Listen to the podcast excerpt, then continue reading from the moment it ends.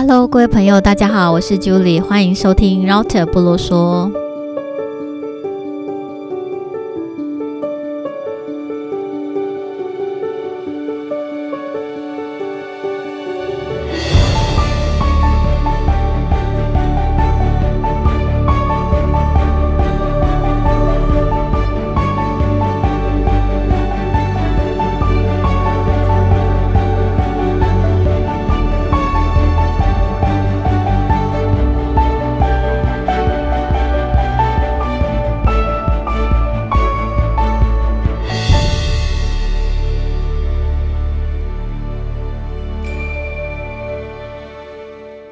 上个礼拜啊，因缘际会之下拿到呃学生的电影包场票，而去长春国宾看《沉默呼声》。不知道您有没有呃收过这个《沉默呼声》的电影的广告？去之前呢，我也不知道这部影片到底故事内容是什么，只知道它的那个 DM 上面就写说一部在呃中国大陆不可能上映的电影。那我猜可能就是在拍摄一些中共侵犯人权的故事吧。后来呢，我就去 Google 了一下，那原来这部影片呢是由加拿大的华裔导演李云祥所指导的，他曾经得过 Peabody 的 Award。里面的演员呢有包括美国影星 Sam Tramiel。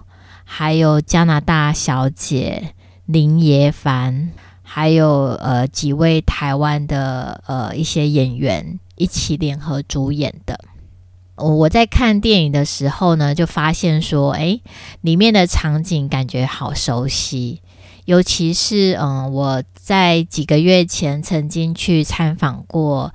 景美那个人权纪念园区，也就是以前的景美看守所，专门关一些就是政治犯呐、的地方。那现在已经变成是一个纪念园区，开放给大家参观。那前一阵子，美国众议院的议长佩洛西也曾经指定要去参观景美纪念园区。其实那是一个蛮值得去参观的地方。那里面有一些牢房，还有呃两间法庭。美丽岛事件的那个审判的地方，就是在其中的一个法庭。所以呢，那裴洛西，因为他也是一个非常重视人权的人，所以他才会啊、要求要去参访这个景美纪念园区。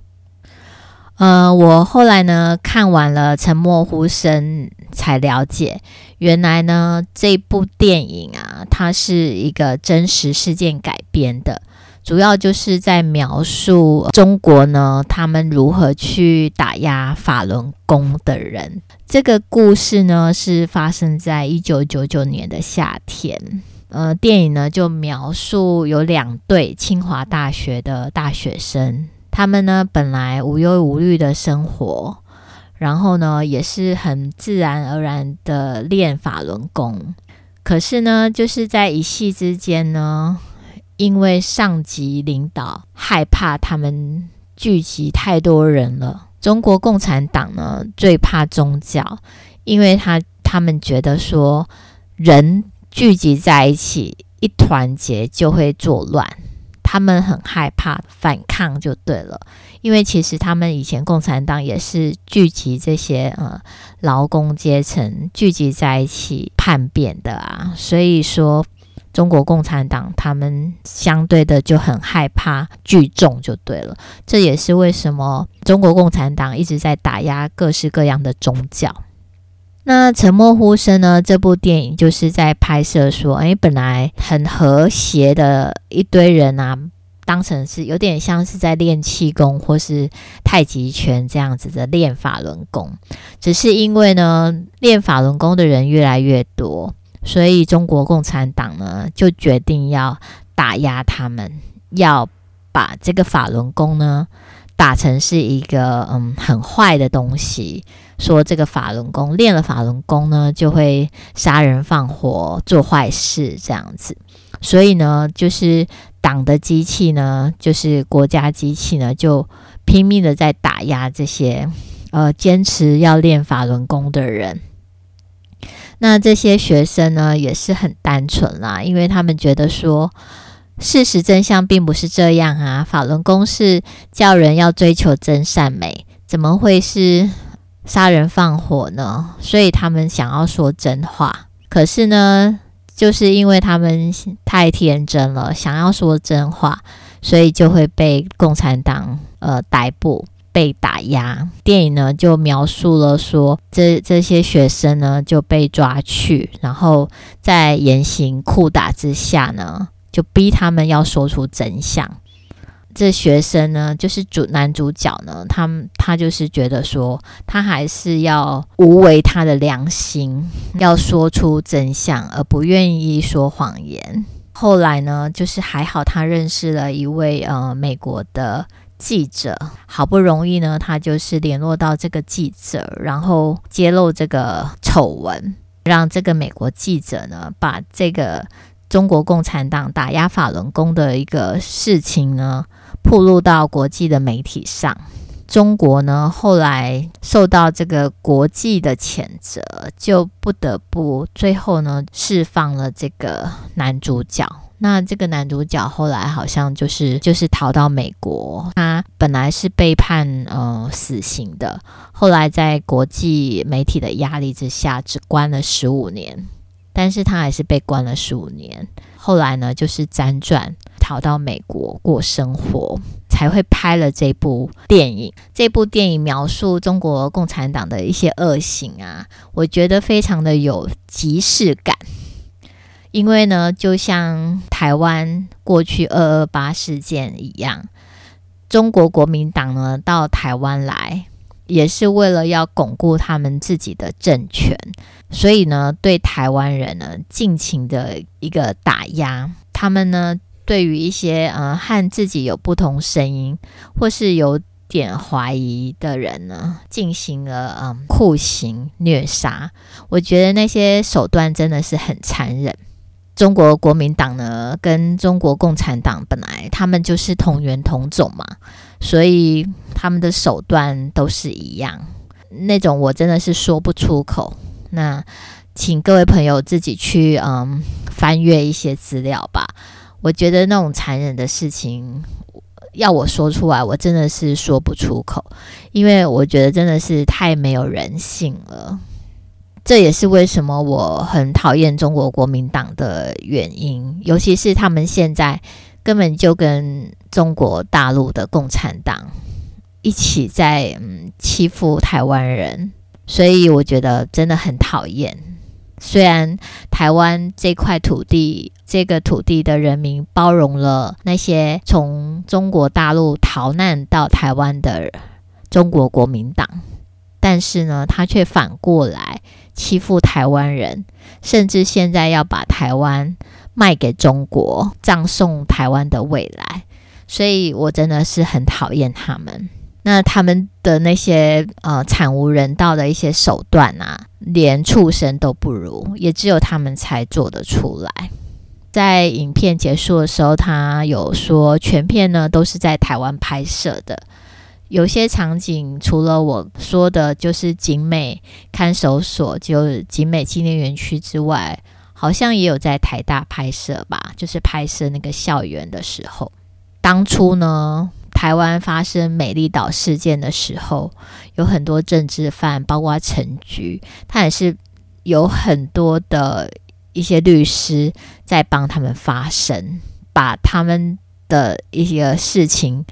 暴露到呃国际上，那所以当时的中国国民党才会碍于国际舆论的压力，释放了陈菊等人。反正中国国民党跟中国共产党，我觉得他们根本就是同样的一群人，思考方式啊、政治手段啊，如出一辙。整部戏呢，就是让我非常的有即视感啦。那我也相信呢，现在在中国里面的人呐、嗯，也是蛮可怜的，因为他们还是在呃受到这个中国共产党的集权统治。中国共产党他们就是很不讲人权的野蛮人种嘛。台湾呢，其实也努力了很久，努力了那么久，才终于政党轮替，推翻了呃中国国民党长期治理台湾的情况。所以，其实我们的目前的民主自由真的是得来不易，而且我们在这里可以享有人权。可是呢，对岸的中国，他们有人权吗？动不动就呃，因为疫情的关系要被关起来，动不动呢，呃，银行里的钱就没了，动不动呢也没有没有东西吃。呃，我们是生在台湾，但是呢，也希望所有的台湾人呢都要珍惜这得来不易的民主自由。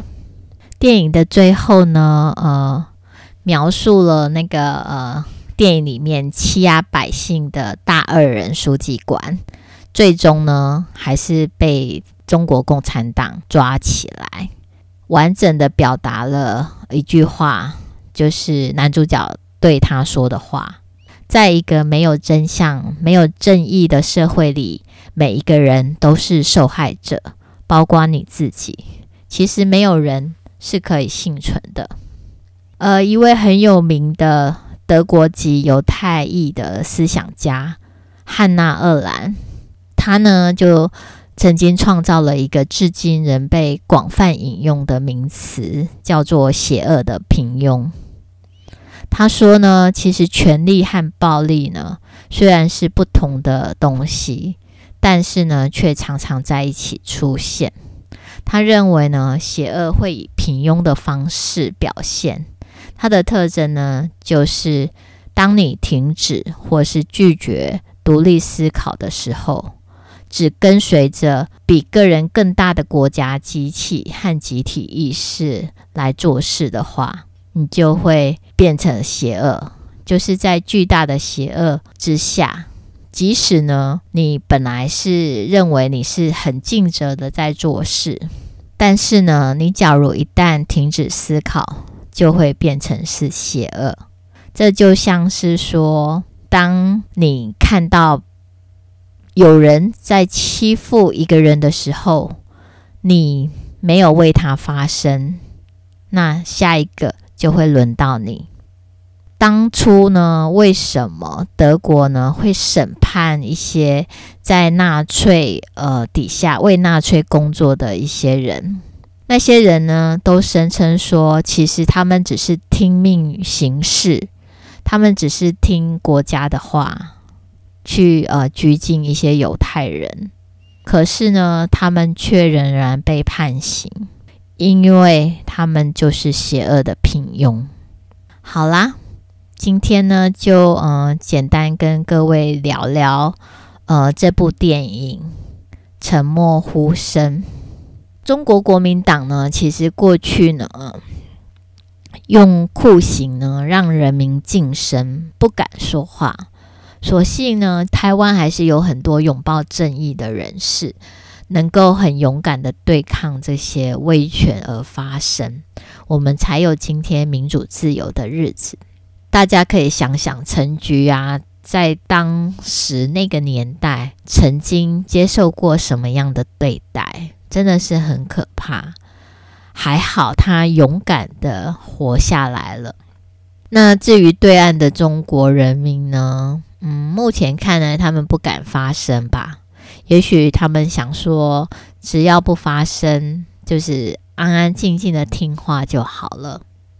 甚至呢，有些人很乐于当小粉红、当韭菜，最后他们就会成为邪恶的平庸，最后只会被收割，根本就不知道什么时候会被收割。